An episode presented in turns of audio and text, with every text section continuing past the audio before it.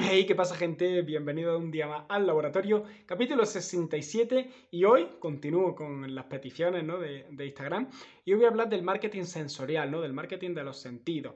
Y bien, voy a dar un poco eh, mi opinión, ¿no? yo no es que sea un experto en este tipo de marketing, pero bueno, algo, algo sé, entonces voy a dar mi, humilde eh, opinión y, qué pienso ¿no? de, este tipo de marketing.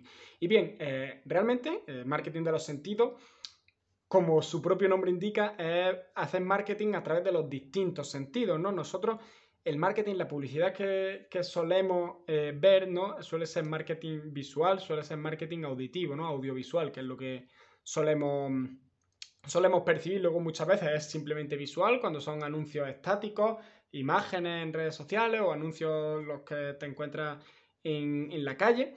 ¿no? Eso suele ser marketing visual, ¿no? Que es básicamente pues hacer algo que atraiga la atención del sentido de la vista, ¿no? Hacer anuncios llamativos, hacer, si es un vídeo, ¿no? La parte visual del vídeo que sea llamativa, colores llamativos, algo que al final, eh, pues no entre por los ojos, ¿no? Convenza al sentido de la vista. Por otro lado tenemos el marketing auditivo, ¿no? Que es pues, básicamente el que nos tiene que convencer por el sentido de la audición o por el sentido del oído. Y esto es muy interesante porque no es simplemente si es un vídeo, el audio del vídeo es más, este está, yo lo veo como más relacionado con, la música, ¿no?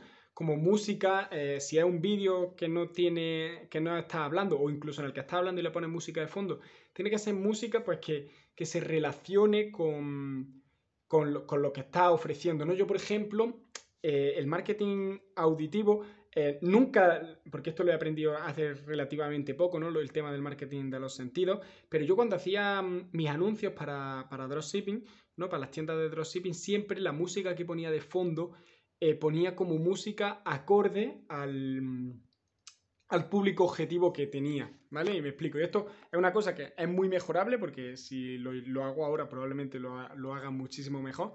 Pero antes, em, porque tomaríamos factores en cuenta, ¿vale? Antes a lo mejor digo, Estoy ofreciendo, una vez que estaba vendiendo un producto que era como una herramienta, ¿no? Y mi público objetivo eran principalmente hombres, ¿vale?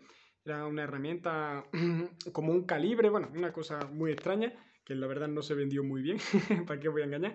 Y en el anuncio de, música de fondo, por ejemplo, eh, como mi público objetivo eran hombres que suelen encargarse de las tareas de construcción, vaya, de arreglar cosas y tal, entonces le ponía música como más cañera, ¿no? Porque, no sé, yo pensaba, intuía, ¿no? Ahora, ya te digo, si lo hiciera ahora haría un estudio más en profundidad y, pondría una música más acorde, ¿vale? Ponía como, así como música cañera, música más de rock, siempre obviamente sin copyright, eso tenerlo en cuenta, si hacía un anuncio, cuidado con el copyright. Y si, por ejemplo, en cambio tenía un producto que era a lo mejor más para la casa, más para el hogar, eh, pues ponía una música como más relajada, ¿no? Sobre todo si era un producto para relajarse, ¿no? A lo mejor eh, por ejemplo, uno que tenía que era como un difusor de, mm, agua, ¿sabes? Para mantener eh, como los niveles de humedad para el verano, ¿no? Para que esté más fresquito en casa, pues poner una música más relajada, una música más tranquila, que inspirase calma, ¿no? Y que la gente relacionase esa música a ese producto, ¿vale? Eso en cuanto al oído. Luego, en cuanto al olfato, em, pues tiene que ser algo que entre por, por el olfato, ¿no?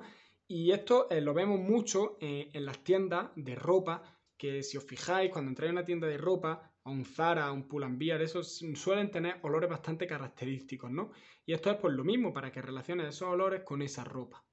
Vale, aquí en temas de olfato no puedo indagar mucho más porque ya os digo, no, no sé mucho. Pero mm, eh, esto mm, se puede aplicar, hay un ejemplo, ¿no? Creo que fue una campaña de Mau, no sé, de una cerveza, que, mm, que, combinaban el marketing del tacto, ¿vale? Que vamos ahora a él, con este, ¿no? Y hacían, tenían como, ofrecían como un tipo de tarjetita de algo que, que tenían un tacto muy, muy característico y que además si lo rascaban, ¿no? Si, si lo, sí, eso, si lo rascaban, eh, te venía el olor a la cerveza, ¿no? desprendía el olor a la cerveza. Entonces, esa fue una manera muy mm, muy ingeniosa, ¿no? De combinar marketing tanto sensorial, vaya, tanto de tacto como de, olfato. Y bueno, de tacto, pues otra vez volvemos a lo mismo, ¿no? Siempre intentar hacer anuncios, cosas que, que vayan de la mano con el tacto, ¿no? A lo mejor E incluso esto es muchas veces en productos físicos cuando te dejan probar el producto, ¿no? Por ejemplo, a lo mejor, eh, no sé si habéis fijado, muchas empresas que venden colchones te dejan probar el producto gratis, ¿no? Eso es un tipo de publicidad para que tú lo pruebes, ¿no? Lo toques, lo palpes y lo sientas, ¿no? Y al final, pues, el propio tacto del producto te venda el producto como tal, ¿no? Y por último, eh, tenemos, creo que nos queda algún, algún sentido, vamos a hablar de, del oído. Ah, el del gusto, vale. Este, pues bueno, es lo mismo, ¿no? este también está, va muy de la mano con cuando se ofrecen muestras gratis de algo en algún puesto, ¿no? De comida que te dan muestras gratis para probar. Eso es básicamente publicidad eh, enfocada al marketing del gusto, ¿no? Que tú pruebas algo y, el propio producto, el propio sabor te, te da la... Mm, te, te, vende, ¿no? El producto, ¿no? Por eso al final es marketing. Y esto también hay un ejemplo de un restaurante, no sé de dónde, la verdad no, recuerdo de dónde, pero un restaurante que hizo para promocionar su restaurante, em, hizo como tarjetas de, invitación, pero estas tarjetas se podían comer. Entonces, es también una forma eh, ingeniosa, ¿no? De hacer marketing de... Marketing sensorial, ¿no? En este caso del gusto, ¿no? Te daban una invitación al restaurante y además te la podías comer. Eso, pues bueno, te llama la atención y acabas yendo, ¿no? A ese restaurante. Y bueno, al final, esto es darle a la cabeza, es darle al coco. Yo personalmente creo que mm, quitando el visual y el auditivo, ¿no? El audiovisual, el resto de, sentidos, ¿no? De marketing de los sentidos está más enfocado a, mm, para negocios más locales, negocios más físicos, productos físicos. Eh, no tanto para los productos digitales, ¿no? No tiene tanto sentido, ¿no? Para, un producto digital. Pero bueno, siempre se puede dar alguna vuelta y, e intentarlo, ¿no? E intentar vender algún producto digital de esta manera. Pasa que es más, es más difícil, ¿no?